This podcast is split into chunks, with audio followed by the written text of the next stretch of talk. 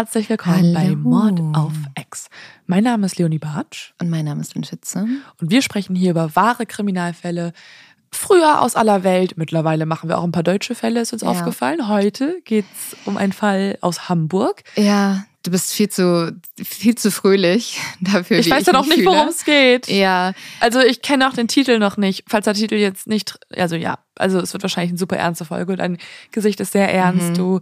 Ähm, ja, es ist ein Fall aus Hamburg. Ähm, den, oh, von dem habe ich gelesen, schon vor einer Zeit lang und der hat mich einfach nicht mehr losgelassen. Und äh, der ist auch ein bisschen ungewöhnlich. Also es ist nicht so, wir haben ja sonst irgendwie so die großen Plot-Twist oder äh, keine Ahnung, diese große Suche nach dem Mörder. Darum, das kann ich schon vorab sagen, geht es hier gar nicht so doll. Es geht eher darum, auch wie gehen die Ermittler vor? Mhm. Was muss man auch tun, um wirklich einen Verdächtigen am Ende ins Gefängnis zu bringen.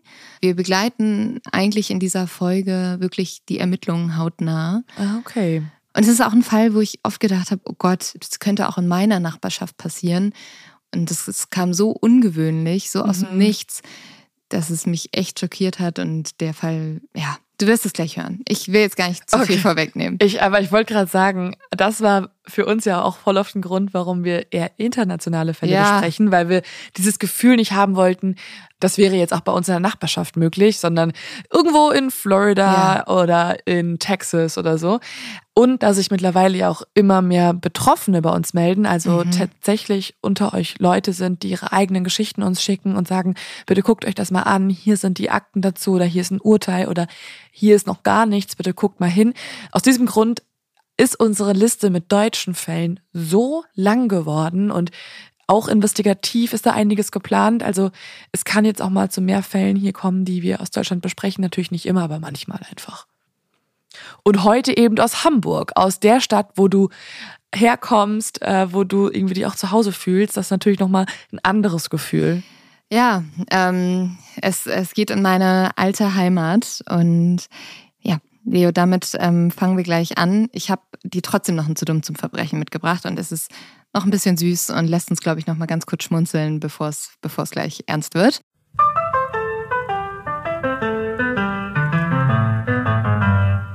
Mein zu dumm zum Verbrechen habe ich von jemandem von euch zugeschickt bekommen und ich musste sehr lächeln und ich hatte ein bisschen Sympathie mit dem Verbrecher. Es ist relativ kurz, aber sehr, sehr süß und ich glaube, es ist eins zu eins, was dir passieren könnte, Leo. Es geht um einen Mann, der vor den Polizisten weggelaufen ist, nachdem er wo eingebrochen ist. Das hat irgendwas mit Kaffee zu tun? Nein. Oh. Er, ähm, er ist stehen geblieben, obwohl er eigentlich von Polizisten verfolgt wurde, um eine Katze zu streicheln. und dann wurde er gefasst und musste ins Gefängnis. das finde ich auch extrem süß, ja. Ja, das könntest du sein, oder? Wie süß war diese Katze? Ja. Also, sie muss unfassbar süß gewesen sein, dass ja. man für sie stoppt. Aber ich glaube, wenn du so einem Hund begegnen würdest, wenn du vor Polizisten wegläufst, wärst du auch so ganz kurz so, oh, hallo. Ich glaube, ich würde sogar noch einen Schritt weiter gehen, wenn bei mir ein Einbrecher ist und Fredo macht aber was Süßes, wäre ich kurz so, oh Gott, ich muss um mein Leben rennen, aber Fredo ist mega süß gerade, ich muss kurz küssen und dann renne ich weiter. Ja. Genau äh, so würde das bei dir aussehen. Und ja, jetzt geht es gleich weiter mit unserer Folge. Fast alle Namen in diesem Fall habe ich geändert.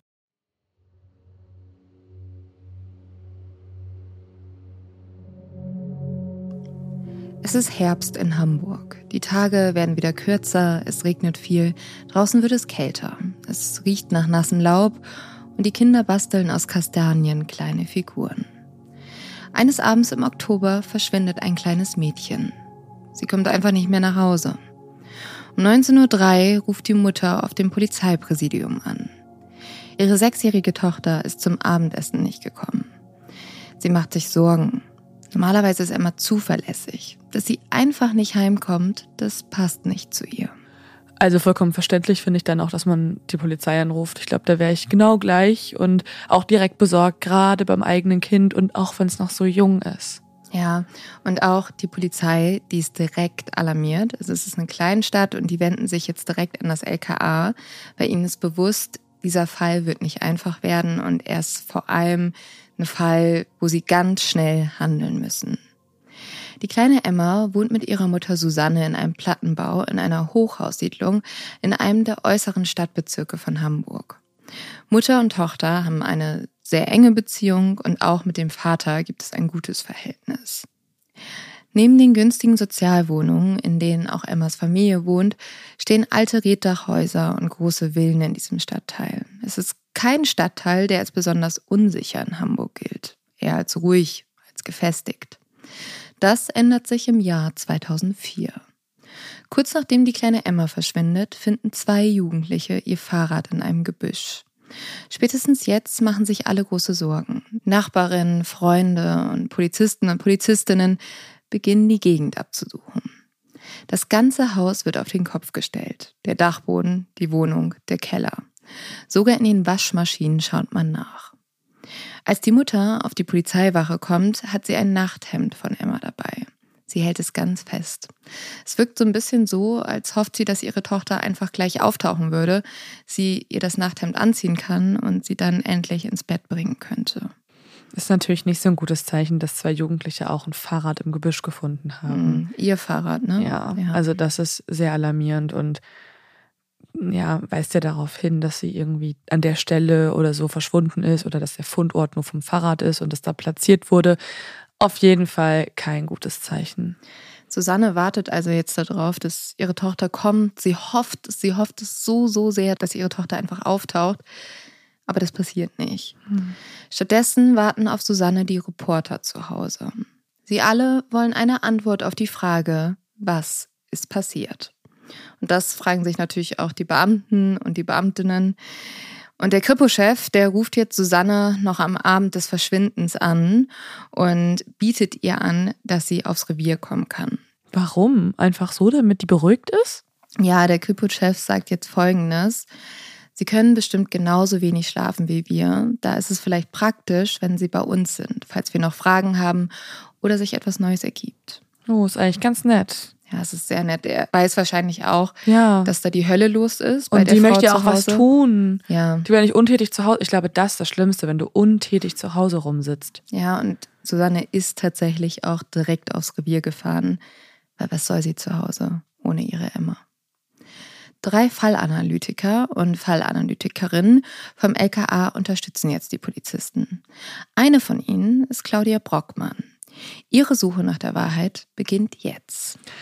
War sie nicht auch in der Netflix-Serie Dick Deeper, also genau. im Fall von der getöteten Brigitte Meyer aktiv. Genau, da war sie eine der Menschen, die ermittelt hat mhm. und ähm, ist auch in der Serie zu sehen. Es war ja so ein Superteam. Mhm. Also der Ermittler hat sich quasi sein Superteam zusammengestellt, unter anderem Herr Dr. Strate. Genau, als viele aus Hamburg natürlich auch. Mhm. Ja. Und ich glaube, sie war dann für den ganzen Psychologieteil zuständig, während Dr. Strate für den juristischen Teil zuständig war mhm. und der Ermittler für die Polizeiarbeit. Ja, Frau Bockmann, die hat sich schon immer für Kriminalfälle interessiert und das auch schon lange bevor sie zur Polizei kam und lange bevor sie ihr Psychologiestudium begann. Als sie in ihrem Studium den Forschungsbereich forensische Psychologie vorgestellt bekam, wurde sie dann neugierig. Hier lernte sie Aussagen zu analysieren und Täter zu begutachten.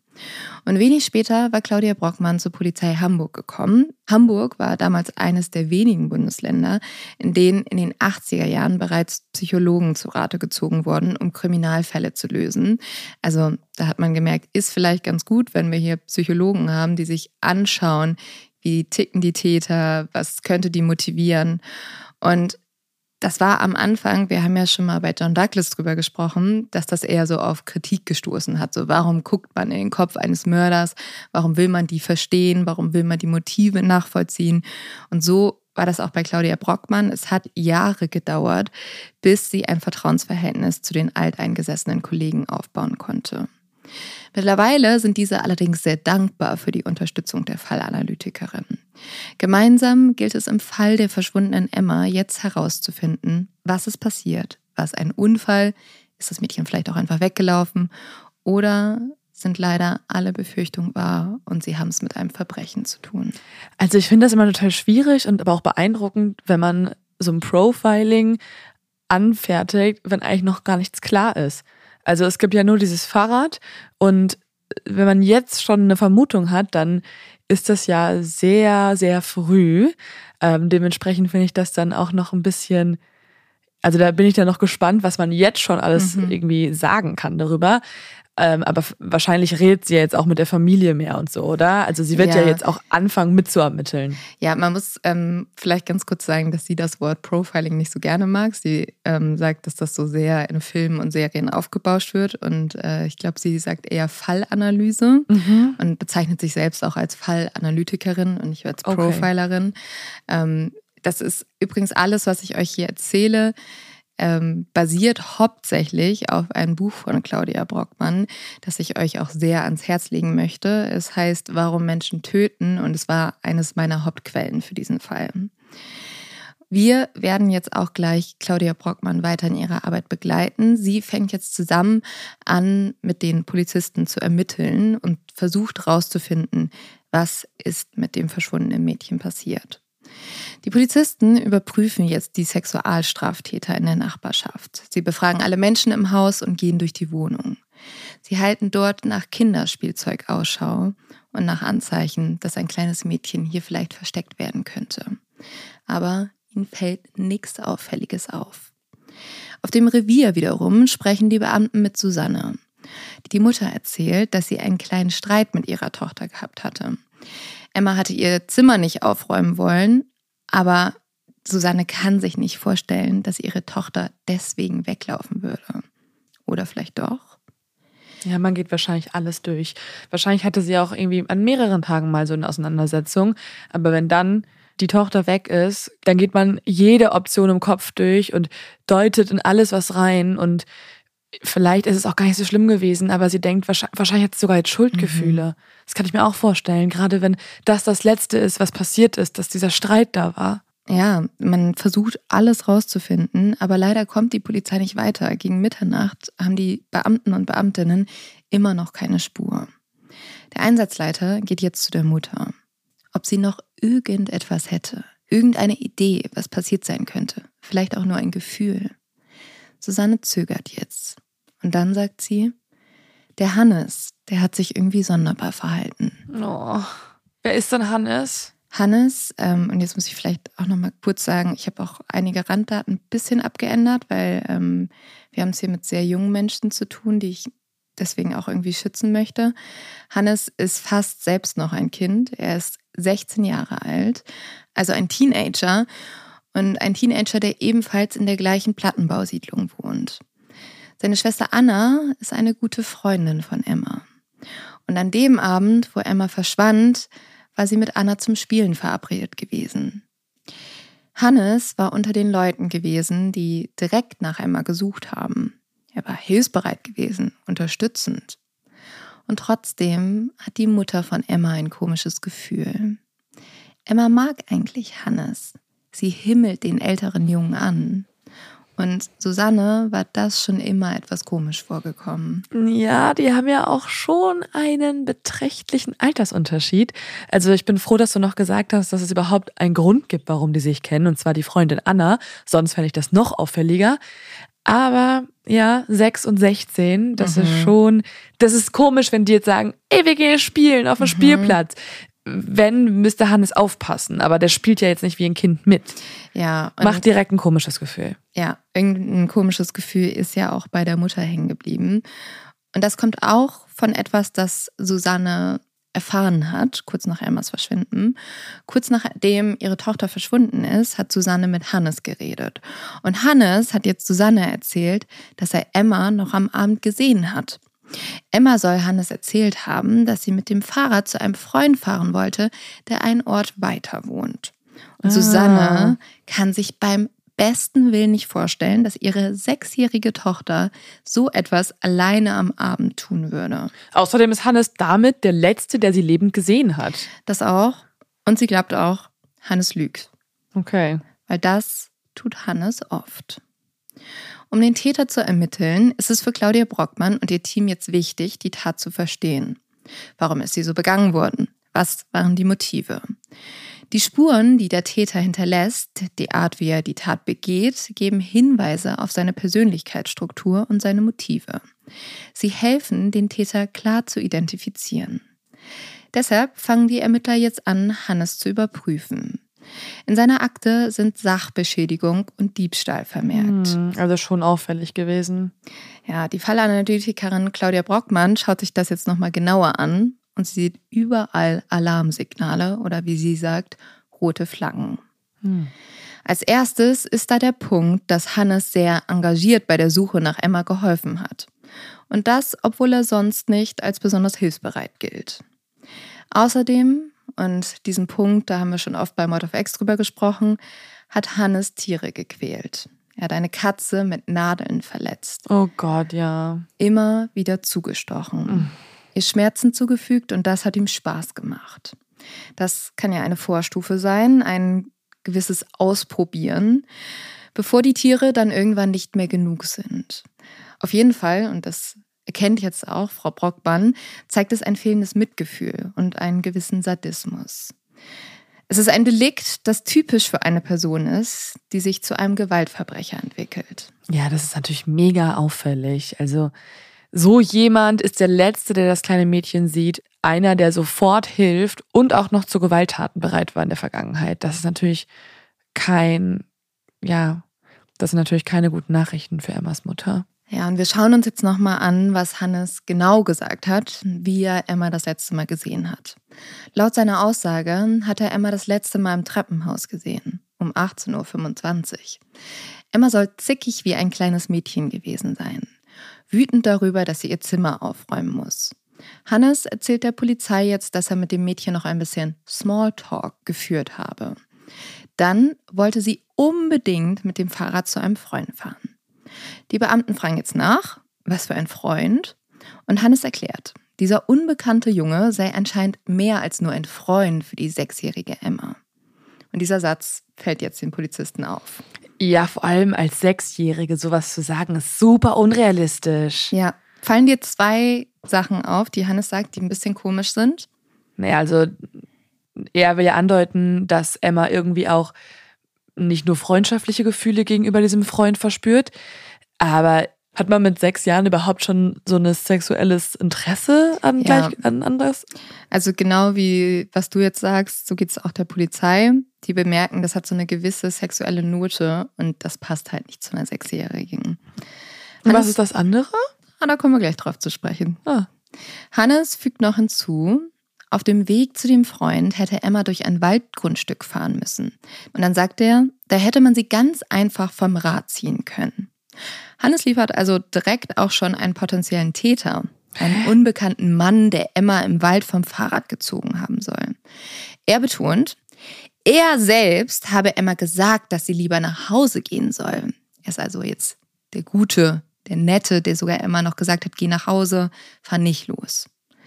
Um 18.25 Uhr hat Hannes laut seiner Aussage Emma das letzte Mal gesehen. Damit war er der letzte Zeuge, der mit ihr in Kontakt war. Schon wieder eine Auffälligkeit.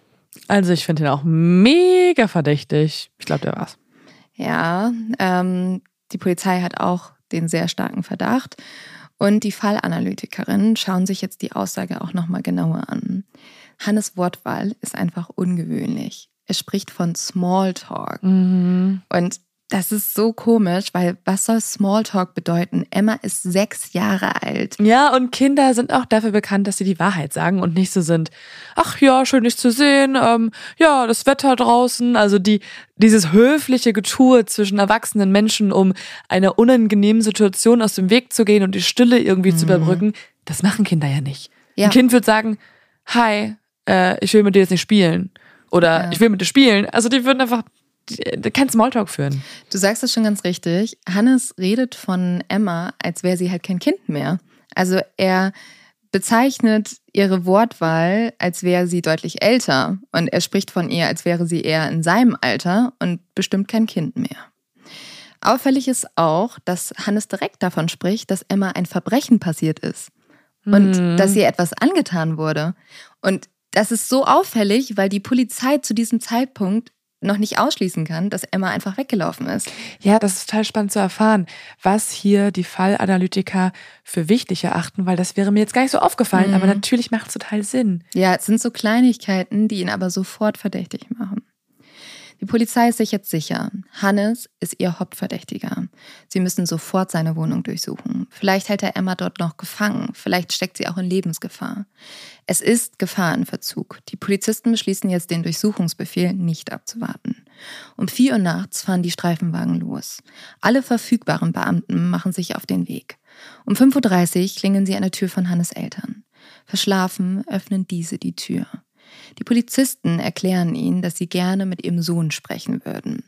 Es geht um das Verschwinden von Emma. Hannes Mutter ist fassungslos. Was hat ihr Sohn denn damit zu tun? Doch die Polizisten schauen sich bereits in der Wohnung um. Sie öffnen Türen, schauen in Schränken und unter den Betten nach. Einer der Beamten geht in die Abstellkammer. Ganz hinten steht ein Umzugskarton. Die Polizisten können kaum etwas sehen, weil es so dunkel ist. Einer der Polizisten greift in den Karton. Oh nein. Er kann ein paar Haare spüren. Er hofft, dass im Karton eine Puppe liegt. Doch die Wahrheit ist nicht so unschuldig wie das Spielzeug eines Kindes. Sie ist böse. Im Karton liegt Emma.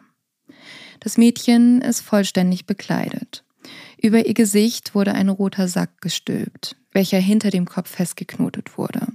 Die Hände sind mit Handschellen auf dem Rücken gefesselt. Die Beine sind mit einem Kabel zusammengebunden worden. Das Kabel wurde anschließend noch um den Hals des Mädchens gewickelt. Boah. Da auf dem Kabel sehr viel Spannung ist, wird der Körper des Mädchens auf eine unnatürliche Art und Weise in einem Hohlkreuz verbogen. Um den Mund und Hals von Emma wurde ein blaues Tuch gewickelt. Im Karton liegen außerdem Tücher von einer Küchenrolle. Sie sind zum Teil blutverschmiert. Auf anderen sind Spermaspuren zu sehen. Und dann liegt da noch eine Kondompackung. Mein Gott, das ist ja unfassbar. Ja. Oh. Es ist richtig, richtig schrecklich, was die Beamten dort finden. Es ist der Albtraum. Ja. Und es ist jetzt Claudia Brockmanns Aufgabe, zusammen mit dem Kripo-Chef Emmas Mutter von dem Fund der Leiche ihrer Tochter zu erzählen. Um 6 Uhr morgens sitzen die drei sich gegenüber. Es tut mir leid, wir haben alles versucht, doch wir haben Emma tot gefunden. Mhm. Es sind diese drei Sätze, die Susanne das Herz brechen. Sie weint. Die Tränen laufen und laufen. Dann schaut sie die Fallanalytikerin und den Kripo-Chef an. Um 18.30 Uhr an dem Abend, wo Emma verschwand, dem Abend zuvor, habe sie einen stechenden Schmerz gespürt, erzählt sie. Dann sagt sie nichts mehr, sitzt einfach nur da. Nach einer Weile schaut sie Frau Brockmann an. Ist es normal, dass ich so reagiere? Frau Brockmann antwortet, das ist okay. Jeder reagiert anders. Viel mehr erfährt Susanne in dieser Nacht nicht mehr über den Tod ihrer Tochter. Die Polizei, die weiß ja selbst nicht besonders viel. Die haben eigentlich nur den Zustand, in dem sie Emma gefunden haben, und halt die Situation, aber sie wissen nicht, ob Hannes zum Beispiel wirklich der Täter ist und wenn er es ist, warum er die Tat begangen hat. Er ist ja auch noch selber ein Kind. Mhm. Also das ist ja auch unfassbar. Das finde ich eh, sind die Fälle, die mich am nachhaltigsten schockieren, wenn Kinder und Jugendliche zu Tätern werden. Ja weil man denen eigentlich immer eine Unschuld zusprechen würde. Und man so ist, ihr seid doch noch gar keine mündigen Menschen, ihr seid ja. doch noch gar nicht ausgereift. So, wie seid ihr denn schon zu so bösartigen Taten fähig?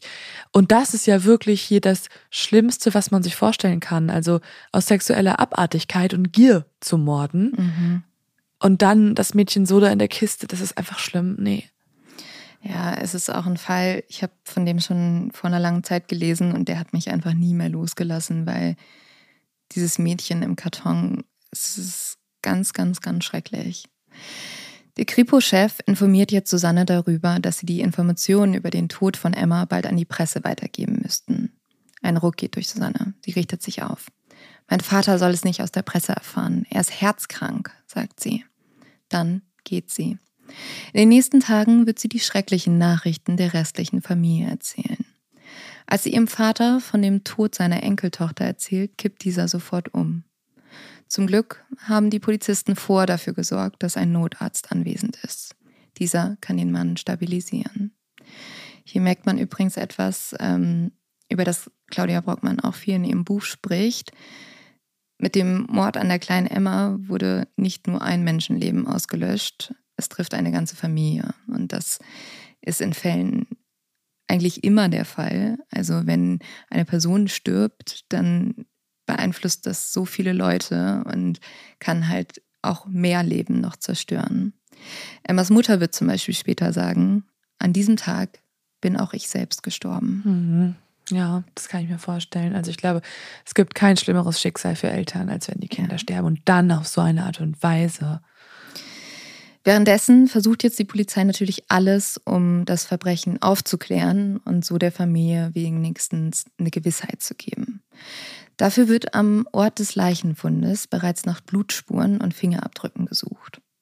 Die Beamten sichern alles, was sie finden können, weil jede Kleinigkeit kann entscheidend sein auch wenn man das auf den ersten Blick vielleicht nicht denkt. Fotos und Skizzen werden angefertigt und jeder Teil des Hauses wird abgesucht. Die Wohnung, die Nachbarschaft, der Keller. In letzteren können die Beamten Gewebespuren feststellen. Sie finden außerdem eine Rolle Tesafilm und der Karton, in dem die Leiche gefunden wurde, war mit dem gleichen Klebeband verschlossen worden. Und dann ist da noch eine einzelne Schraube auf dem Boden des Kellers. Die Leiche der kleinen Emma kommt in die Rechtsmedizin. Alle gesammelten Informationen werden dann an Frau Brockmann und ihre Kollegen weitergegeben. Für sie gilt es jetzt herauszufinden, was ist passiert. Schon beim Auffinden der Leiche haben die Polizisten mit allen Mitgliedern von Hannes Familie gesprochen. Diese erzählten Folgendes. Emma habe um etwa 18.20 Uhr bei der Familie geklingelt. Sie wollte mit ihrer Freundin Anna spielen. Aber da Hannes Familie sich gerade zum Abendessen hingesetzt hat, ging Emma wieder. Bis auf Hannes waren dann alle Familienmitglieder den restlichen Abend in der Wohnung gewesen. Erst als die Suchaktion nach Emma startete, verließen Anna und ihre Eltern das Haus. Anders war es bei dem 16-jährigen Hannes gewesen. Der sei erst später gekommen und habe dann auch direkt die Wohnung wieder verlassen, um eine Bohrmaschine aus dem Keller zu holen. Oh. Der Junge sei ganz ruhig gewesen und hätte sich auch nicht ungewöhnlich verhalten. Oh, das finde ich auch immer gruselig, ne? Mhm. Also so, da ist sowas passiert und der ist unverändert. Ja. Nach dieser Tat, die er selber begangen hat, höchstwahrscheinlich. Ja, es ist auf jeden Fall komisch. Ich frage mich gerade, also sie wollen ja jetzt versuchen zu beweisen, dass es tatsächlich Hannes ist. Mhm. Also mir geht gerade nicht die Frage aus dem Kopf, warum wird nicht sofort das Sperma analysiert? Also das wäre dann ja die DNA von ihm mhm. und das ist ja ein zweifelsfreier Beweis und dann sind sie ja schon, also das ist das Allerwichtigste hier. Ja, also wir begleiten ja wirklich gerade Stück für Stück, Minute für Minute, Tag für Tag die Ermittler. Und ähm, das ist natürlich alles ins Labor gegangen. Wir sind nun noch nicht da, wo wir die Ergebnisse haben. Die große Frage, die sich die Ermittler jetzt stellen, ist, kann ein Teenager wirklich eine so grausame Tat begehen? Und um das herauszufinden, lässt die Polizei Hannes nur wenige Stunden nach dem Auffinden von Emmas Leiche aufs Revier kommen. Hier beginnen die Befragungen. Hannes verzichtet auf einen Anwalt, trinken will er nur einen Kaffee. Die Ermittler klären ihn darüber auf, dass er der Hauptverdächtige im Mordfall Emma ist. Man habe Spuren von ihm an der Wäsche von Emma gefunden. Hannes nickt. Dann erzählt er eine Geschichte, die erste von vielen. Hannes erzählt, dass es ihm nicht besonders gut gehe. Er habe zwar Emma nicht getötet, aber sei auf eine gewisse Art und Weise zum Mittäter geworden. Und das sei so passiert. Nachdem Hannes Emma im Treppenhaus getroffen habe, waren die beiden erstmal getrennte Wege gegangen. Hannes sagt der Polizei, dass er sich noch ganz genau daran erinnere, was das Mädchen getragen hat. Eine pinke Jacke und eine karierte Hose. Und ein blaues Halstuch. Gerade da, beim blauen Halstuch, ist Hannes sich ganz sicher. Hannes hat dann Emma nicht mehr gesehen, sagt er. Bis er in den Keller gegangen ist und dort auf seinen Freund Paul getroffen ist. Paul trug in seinen Armen die kleine Emma. Die Lippen des Kindes waren ganz blau. Hannes erzählt, wie er Emmas Puls gefühlt hat und nichts gespürt hat. Wer ist denn jetzt Paul? Paul ist ein Freund, von dem Hannes erzählt. Aber, also, ja. ne? Dann sagt Hannes, dass er schnell erkannt hat, dass Emmas Hände auf dem Rücken mit Handschellen gefesselt waren. Hannes fragt jetzt angeblich seinen Freund, was passiert ist. Und dieser erzählt, dass er Emma den Mund zugehalten habe und sie dann ohnmächtig geworden ist. Hannes sagt, dass er dann schnell die Handschellen aufmachen wollte, aber der Schlüssel war weg. Hannes sagt den Beamten immer wieder, dass er seinem Freund nur helfen wollte. Gemeinsam mit ihm hatte er Emma gefesselt und sie in den Karton gepackt, welchen die beiden dann gemeinsam gegen 23 Uhr in die Abstellkammer von Hannes Eltern gebracht haben. Dass die Geschichte von Hannes nicht stimmt, weiß die Polizei schon. Die Obduktion der Leiche hat ihm klare Erkenntnisse geliefert. Da waren die Fasern des Kellerteppichs im Gesicht von Emma gewesen, ihre verletzten Knie und die Würgemale am Hals. Und dann der Dreck an ihrem Körper. Nur an ihrem Körper, nicht an Emmas Kleidung. Sie muss mit dem nackten Körper den Boden berührt haben. Und der Schmutz ist der gleiche, der auch im Kellerabteil von Hannes Familie zu finden ist. Alles deutet darauf hin, dass Emma hier ermordet wurde. Das Klebeband im Keller ist ein Hinweis, dass Emma auch hier in den Karton gelegt wurde. Also Hannes Geschichte war einfach ausgedacht. Das ja. können Sie ja jetzt schon anhand von einzelnen kleinsten Sachen beweisen. Genau, das wissen Sie und Sie haben sogar noch größere Beweise. Die inneren Verletzungen legen nämlich die Vermutung nahe, dass Emma erdrosselt wurde mit einem Kabel oder einem Seil und dann sind da noch die Verletzungen im Genitalbereich und die Spermaspuren. Und das Sperma, das hast du ganz richtig vermutet, Leo, gehört Hannes. Und damit weiß die Polizei, dass Hannes Emma missbraucht hat. Ich frage mich dann irgendwie, warum. Also er dachte wahrscheinlich, wenn es zwei Täter gäbe, dann wäre seine Strafe jetzt irgendwie mhm. auch geringer am Ende und er wäre nur Mittäter, der es aber gar nicht initiiert hat. Also er hat jetzt noch versucht, seine Strafe zu minimieren. Aber das, er wird ja jetzt wahrscheinlich damit konfrontiert, oder? Ja, also die lassen Hannes auch viel lügen, um ihn erstmal reden zu lassen. Aber natürlich konfrontieren sie ihn jetzt mit diesen Sachen. Es gibt noch eine Merkwürdigkeit, die den Beamten auffällt. Es gibt keine Verletzung an den Händen und Armen. Emma scheint sich also nicht gewehrt zu haben, als ihr die Handschellen angelegt wurden. Und das deutet darauf hin, dass sie freiwillig mit in den Keller gegangen ist.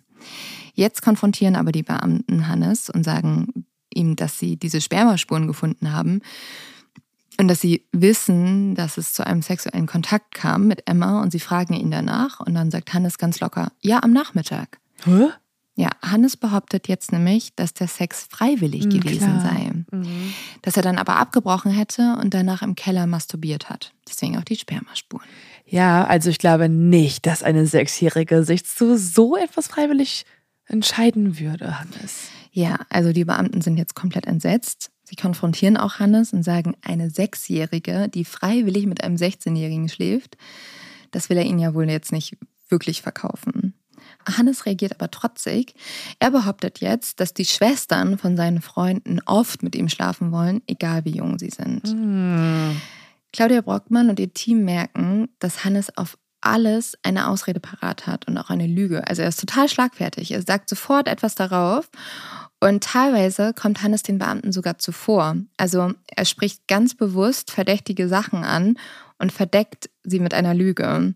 Also sagt zum Beispiel vorher schon, ähm, dass er Emma getroffen hat im Flur, das aber deshalb Krass. war. Also ganz viele verdächtige Sachen erklärt er schon direkt. Also er zeigt auch überhaupt keine Reue.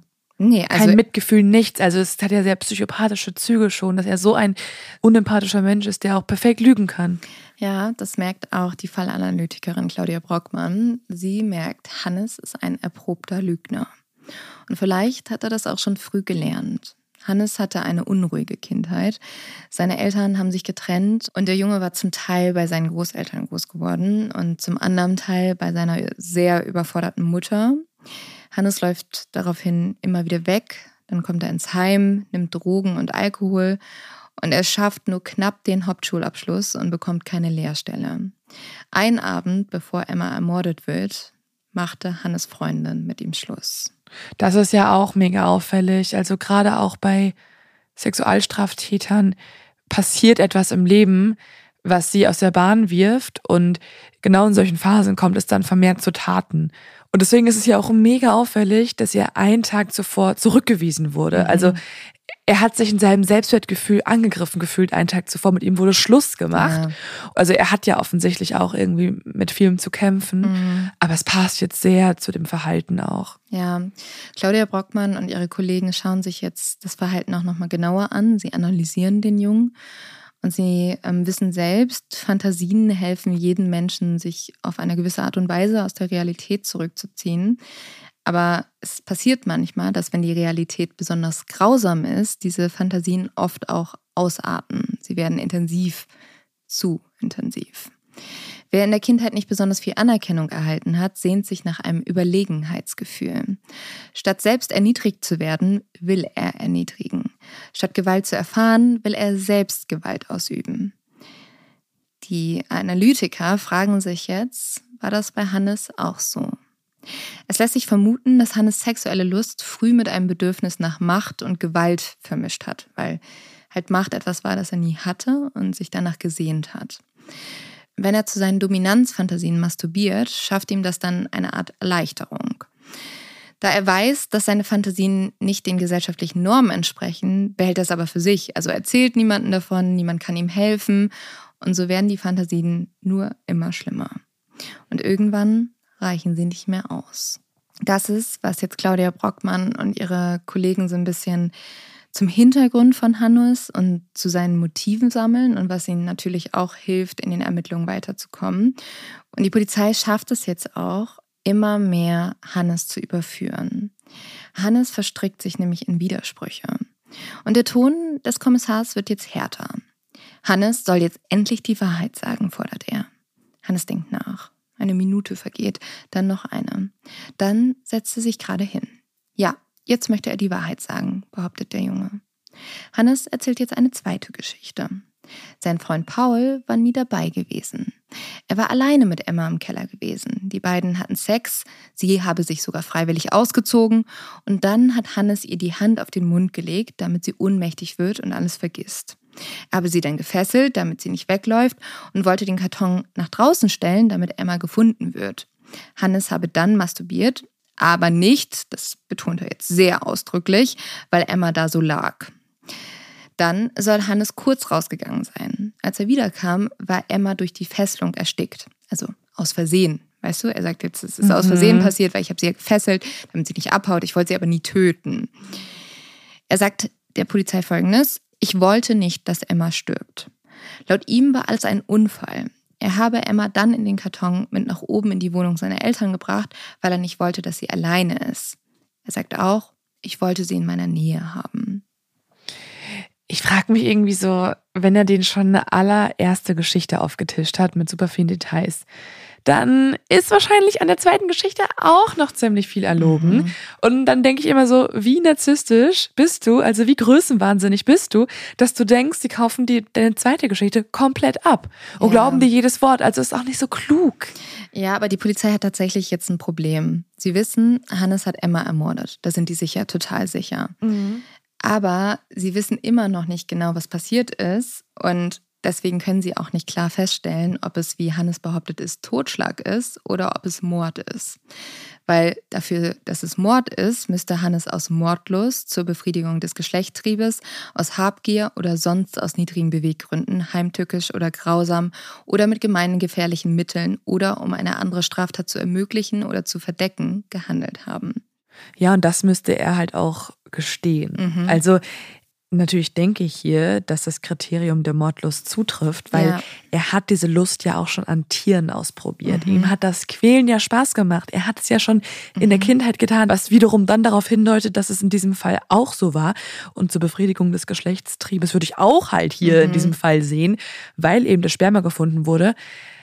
Ähm, ja, also für mich wäre es irgendwie eindeutiger, ja. aber natürlich brauchen sie die eindeutigen Beweise. Ich hoffe jetzt trotzdem, dass du mir gleich sagst, dass sie die finden, weil ja, ich möchte nicht, das dass das jetzt hier so endet, dass es ein paar Jahre im Jugendknast ist und schwupps ist er frei. Also das gilt es jetzt für Claudia Brockmann und ihr Team herauszufinden bzw. festzustellen. Die sind ja die ganze Zeit dran, dass sie einen möglichen Tatablauf rekonstruieren, der dann dem Gericht vorgelegt wird und ähm, dass dadurch mhm. Hoffentlich Hannes für eine sehr lange Zeit ins Gefängnis geht. Das ist die Mission, ja. Das ist die Mission. Und sie müssen jetzt aber wirklich genau darauf achten, was sagt er, wo lügt er, was sind unsere Beweise, um das rauszufinden. Na, naja, die Prämisse seiner Geschichte ist ja, dass Emma freiwillig mit ihm geschlafen mhm. hat. Und das ist ja schon mal absolut absurd. Ja. Also da muss es doch schon anfangen, dass man es hinterfragt, weil das höchstwahrscheinlich sehr, ja. sehr, sehr aber hinterfragen tun die das ja alles. Ja. Sie müssen nur rausfinden, was ist halt passiert. Also Aber dafür gibt es ja dann nur eine Möglichkeit, dass er es halt gesteht, oder? Nee, Claudia Brockmann ähm, und ihr Team können anhand der Beweise oder wollen anhand der Beweise und seinen Lügen einen eigenen Tatablauf rekonstruieren. Und darin sind sie ziemlich gut. Das, also sie sammeln jetzt so viele Informationen, wie es geht, um dann selber drauf zu kommen, was ist passiert, ohne sein Geständnis. Mhm. Und dafür weiß Claudia Brockmann, sie braucht so viele Informationen wie möglich. Und deswegen lässt die Hannes auch erstmal lügen. Er soll erstmal alles erzählen. Weil die Lügen verraten ihr zwar nicht, was wirklich passiert ist, aber sie geben Hinweise. Was will Hannes verbergen? An welcher Stelle lügt er? Und warum? Was will er, dass die Polizei von ihm denkt? In jeder Lüge steckt eine Erkenntnis für Claudia Brockmann. Eine Erkenntnis darüber, was für einen Menschen sie vor sich sitzen hat. Das ist zum Beispiel das blaue Halstuch. Emmas Mutter hatte der Polizei ganz deutlich gesagt, dass ihre Tochter nicht ein solches Halstuch besitzt. Warum betont Hannes also so deutlich, dass er sich ganz sicher sei, dass Emma das Halstuch schon trug, als er ihr im Treppenhaus begegnete? Was hat es mit dem blauen Tuch auf sich, dass Hannes es so stark heraushebt? Ausgerechnet hier lügt. Claudia Brockmann und ihr Team gehen alles nochmal durch. Für sie gilt es jetzt, die Informationen zu ordnen. Wo hat sich Hannes auffällig verhalten?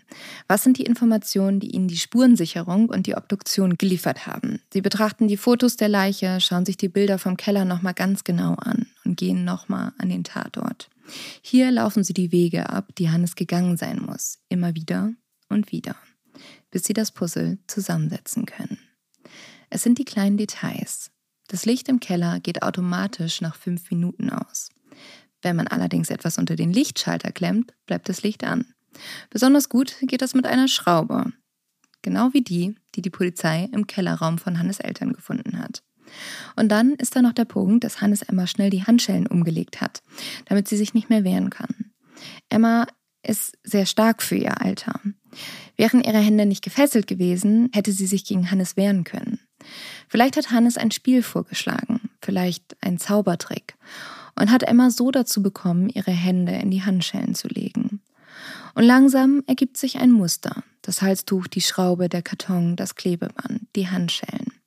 Alles muss an seinem Platz gelegen haben, perfekt vorbereitet für diese schreckliche Tat. Die Tat war geplant worden, genau kalkuliert. Claudia Brockmann schaut sich auch nochmal die Fesselung an. Die Position, in der das Mädchen gefunden worden war war so brutal gewesen. Der Rücken im Hohlkreuz verbogen, die Beine unfreiwillig nach oben gestreckt.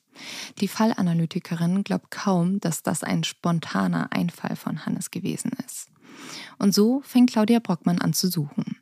Immer wieder gibt sie verschiedene Schlagwörter bei Google ein. Und dann sieht sie es. Eine asiatische Foltermethode, die man die chinesische Schaukel nennt.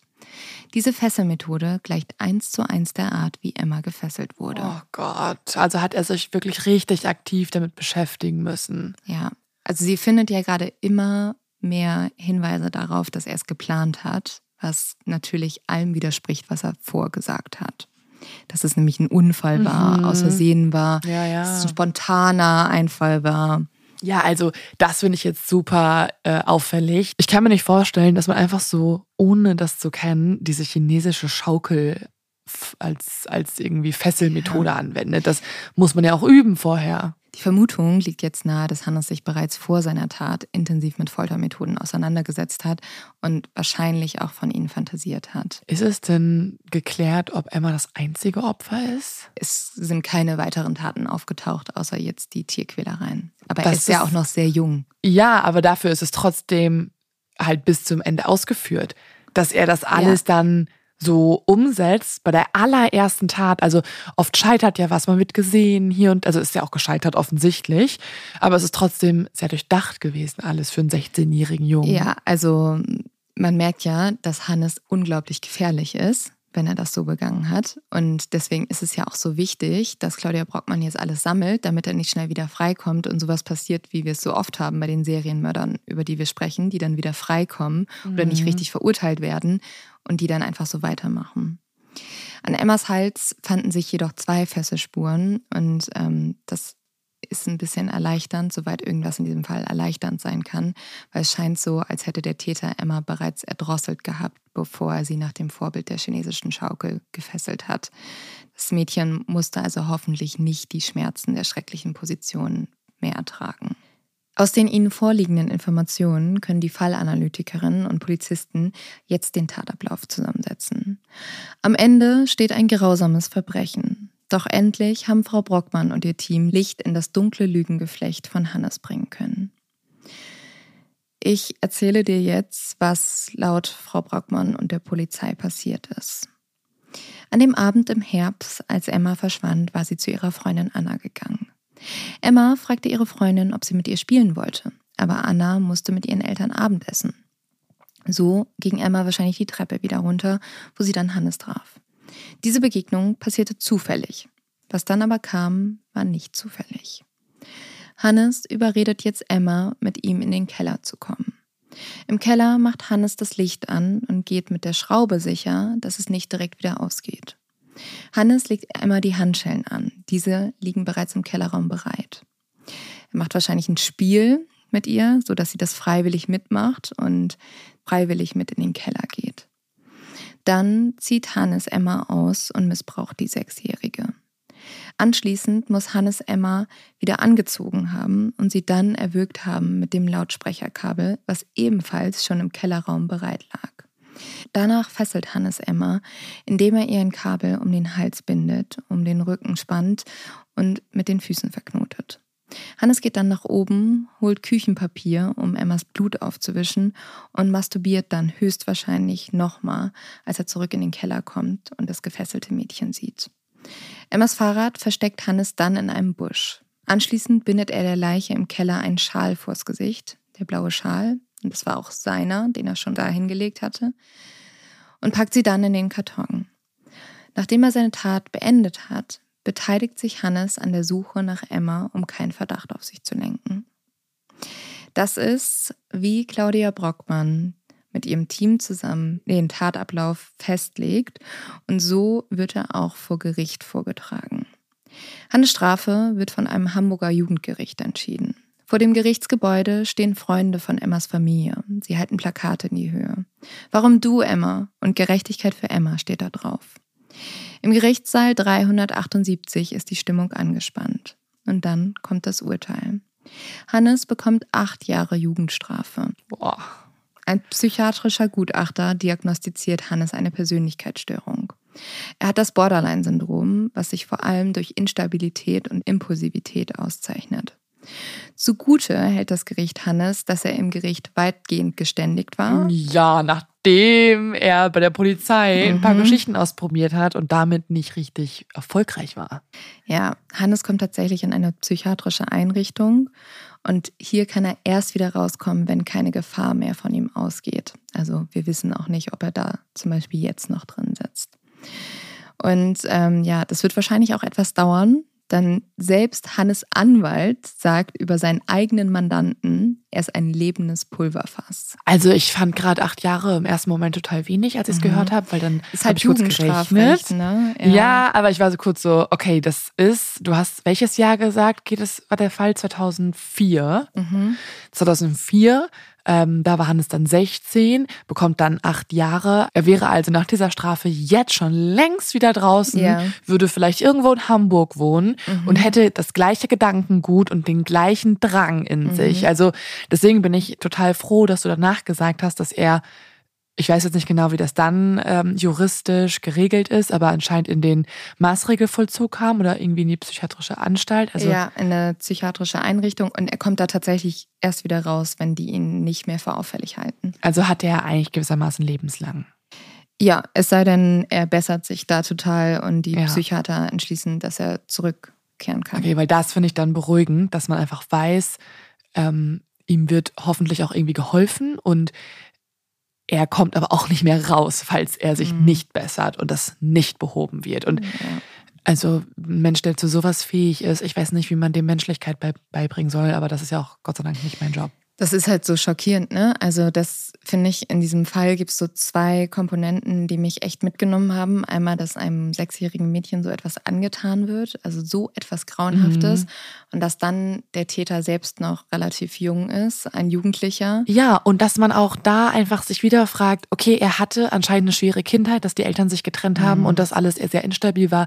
Das ist für ein Kind nicht leicht. Aber irgendwie fehlt mir da so, so ein Ereignis, wo ich sage, was? Also so eine Kindheit hatten ja. so viele. Ja, es ist halt, also er hat ja ähm, das Borderline-Syndrom. Mhm. Also haben auch so viele. Haben auch so viele, ja. Und nicht alle werden zu irgendwelchen kranken ja, äh, Überhaupt nicht. Also das ist ja überhaupt nicht so, dass du dann so wirst. Aber ähm, ja, also es gibt natürlich die Auffälligkeiten und das hat sich ja auch schon in der Kindheit gezeigt.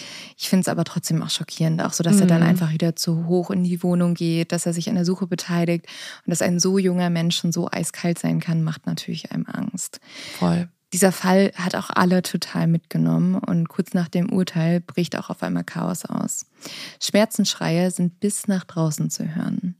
Emmas Mutter Susanne hat gemeinsam mit ihrem Lebensgefährten sich auf Hannes gestürzt. Oh. Sie schlagen auf den Jungen ein. Sie wollen, dass er Schmerzen spürt für die Schmerzen, die er ihnen angetan hat. Kann ich total nachvollziehen, die Reaktion. Ja, die hauen halt jetzt auf diesen Jungen ein. Sie sind so sauer auf ihn, dass er ihnen Emma genommen hat. Schnell gehen die Wachleute dazwischen, aber es fällt ihnen schwer, Susanne vom Mörder ihrer Tochter wegzureißen. Nach minutenlangem Chaos kehrt schließlich wieder Ruhe ein. Susannes Anwalt erklärt die Situation später wie folgt. Der Druck war übergroß. Sie ist einfach explodiert. Laut Susanne war es ein spontaner Entschluss gewesen, auf Hannes loszugehen. Danach streckt sie aber vor dem Gericht stolz die Faust in die Höhe. Hannes nimmt von dem Angriff eine dicke Nase, einige Gesichtsverletzungen, ein paar verlorene Haarbüschel und ein geschwollenes Handgelenk mit. Emmas Mutter Susanne organisiert selbst die Beerdigung ihrer Tochter und sie will, dass sie fröhlich ist, genauso wie Emma es gewesen ist. Der Sarg wird bunt angemalt und alle Beamten, die am Fall gearbeitet haben, kommen. Oh. Ja, das war der Fall von dem Mädchen, das in Hamburg verschwand. Ein Fall, der mich ganz, ganz doll mitgenommen hat. Natürlich auch, ja. weil ich ähm, selber aus der Gegend komme und man immer nicht glauben kann, dass so etwas Grauenhaftes passiert.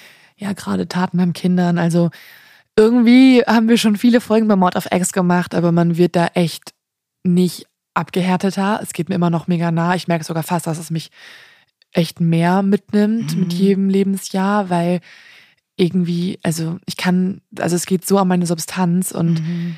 ach, ich bin fast froh, dass dieser Fall vorbei ja. ist, weil es echt ähm, also immer so hart ist und man kann einfach nicht nachvollziehen, warum Mensch zu sowas fähig ist. Also ja. Wie grausam, also wie sadistisch, wie schrecklich und Natürlich ist es deswegen beeindruckend und wichtig, dass es Menschen wie Claudia Brockmann gibt und andere Fallanalytikerinnen und Analytiker. Ich sage jetzt auch nicht mehr Profiler. Ich lerne du auch hast dazu, dazu gelernt. Ich habe dazu ja. gelernt. Also John Douglas ist noch ein Profiler für mich, weil ja. der es wahrscheinlich auch nicht so schlimm, das zu sagen. Nein.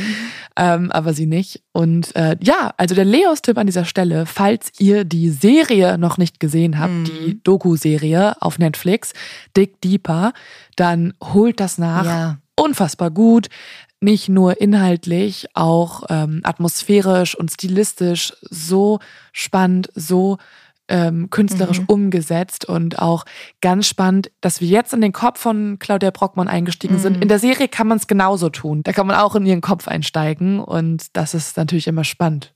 Was Claudia Brockmann übrigens auch noch in ihrem Buch erzählt, ist, dass Susanne noch mal ein Kind bekommen hat später. Oh.